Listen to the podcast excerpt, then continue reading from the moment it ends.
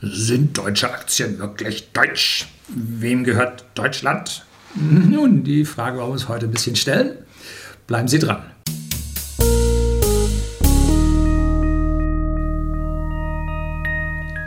Guten Abend und herzlich willkommen im Unternehmerblog, kurz Unterblog genannt. Begleiten Sie mich auf meinem Lebensweg und lernen Sie die Geheimnisse der Gesellschaft und Wirtschaft kennen, die von Politik und Medien gerne verschwiegen werden. Und da schickte mir ein Zuseher AF einen Link zu einem Artikel zu. Auf finanzen100.de war der zu finden und der titelte Der Ausverkauf, wem gehört Deutschland? Ja, der DAX, der deutsche Aktienindex, der gehört ja wohl uns. Wenn ich schon so frage, nee, natürlich nicht. Mir war bewusst, dass vor, ich sag mal so, acht, zehn Jahren auf einmal irgendwo geschrieben wurde, die deutschen Aktien gehören jetzt zur Mehrheit dem Ausland. Dass also ausländische Anleger deutsche Aktien gekauft haben. Wenn man dem Inhalt dieses Beitrags folgt und ich habe daran nicht zu zweifeln, das sah mir also alles sehr vernünftig aus, was dort stand, dann ist die Auslandsquote am deutschen Aktienindex oder an den Werten des deutschen Aktienindex auf 84,7 Prozent gestiegen. Nur noch 15 Prozent gehören in deutsche Hand. Das hat mich überrascht. Ich dachte, das wäre deutlich weniger. Boah. Dazu hört man ja, wie die Chinesen bei uns auf Einkaufstour gehen Geely hat vom Daimler 10% gekauft. Der Roboterhersteller KUKA wurde von Chinesen gekauft.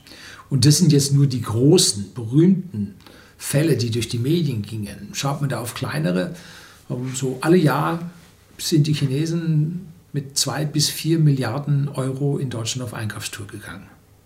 Wie funktioniert das? Nun, wir haben so viel nach China exportiert und werden wir in Europa mit den Tage-2-Nummern Nullnummern hier äh, unsere Ware nach Griechenland äh, und in die anderen Südländer verschiffen, Griechenland, weil es die ersten waren. Und dann druckt die dortige äh, Zentralbank die Euro und äh, sagt, also auf Papier überweist die äh, in das Tage-2-System und davon erhält dann bei uns der Daimler sein Geld. Das ist also eine interne Nullnummer. Geht es mit den Chinesen anders?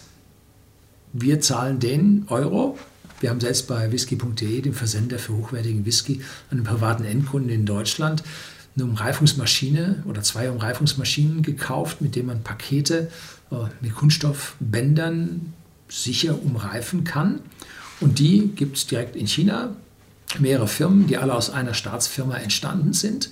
Und diese Firmen haben mit uns schon den Euro abgerechnet. Das heißt, die haben ordentlich Euro eingeschoben, jetzt nicht nur von uns, nein, so insgesamt und haben dann mit diesen Euros bei uns dann Firmen gekauft. Haben sie nicht WMF auch gekauft? Weiß nicht genau. Ja, ich denke schon. Das war eine der ältesten, wenn nicht gar die älteste Aktiengesellschaft Deutschlands. Ne?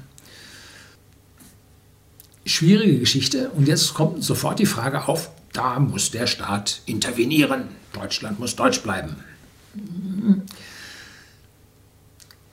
Immer wenn jemand glaubt, der Staat macht besser als eine Privatwirtschaft, der irrt. Der Staat macht es nicht besser.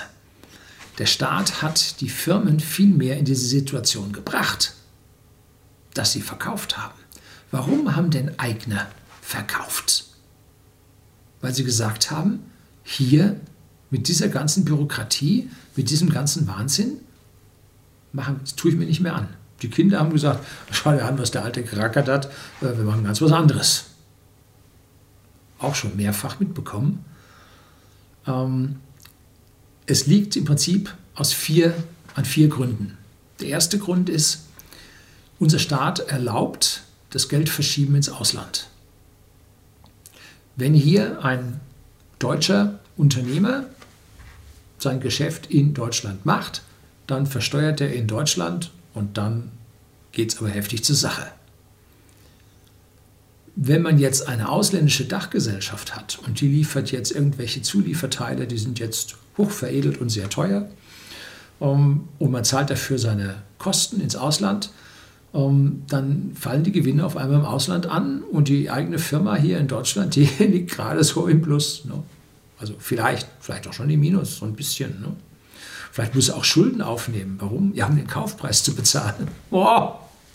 Ja, also es gibt die abstrusesten Systeme an dieser Stelle. Ähm, und dieses Gewinn verschieben ins Ausland, weshalb das überhaupt passiert, hat die Politik erlaubt, möglich gemacht. Illegal ist das Verschieben der Gewinne ins Ausland nicht. Dafür haben die Lobbyisten gesorgt. Und dass da nun andere Leute zugreifen und sagen, jo, da reiten wir mit, gar kein Wunder. Ne? Zweiter Punkt, mit der gewaltigen Bürokratisierung hat er bei uns die Gewinnmöglichkeiten für die Unternehmen beschränkt. So, und wenn jetzt einer sieht, er läuft mit der Bürokratisierung da den Windmüllflügel hinterher, dann sagt er immer nicht mehr. Das ist eine Motivation zu verkaufen. Ne? Und drittens, jetzt kommen also diese ausländischen Unternehmen, kaufen diese Firmen und mit den Nullzinsen, die momentan angesagt sind, können diese Riesenfirmen, die unsere Firmen kaufen, natürlich locker überleben. Ne?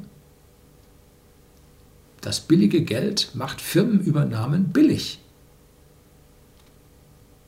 wenn wir diese Firmen, statt zu verkaufen, pleite gehen ließen, wäre für Deutschland viel besser.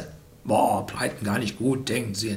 Die Arbeitskräfte, Herr Lüning. Ja, kleiner Mittelstand sucht händeringend nach Spezialisten und bei den Großen gibt so ein schönes Schmerzensgeld, dass dir niemand sagt, ich gehe da freiwillig weg. Ne? Ich gehe da erst weg, wenn der Laden pleite ist. Ne? So, und der vierte Punkt, wie immer, meine Rede, der überproportional große Einfluss der Gewerkschaften auf die Politik hält an diesem Großkonzernsystem fest. Wahrscheinlich sind 80 Prozent der SPD-Mitglieder in der Gewerkschaft. Vermutlich. Würde mich nicht wundern, wenn es sogar mehr wäre. So, und das ist ein knochenkonservativer Faktor. Die wollen alles lassen, genau so, wie es ist. Und mit diesen Dingen ist nun die Katastrophe vorprogrammiert und alles geht seinen sozialistischen Gang. Kann man sich darüber aufregen, man kann es aber auch lassen, bringt nur ihren Blutdruck hoch. Also wir können davon ausgehen, dass auch die letzten 5,3 Prozent unserer deutschen Firmenanteile ja, uns verlustig gehen werden. So, das soll es gewesen sein. Herzlichen Dank fürs Zuschauen.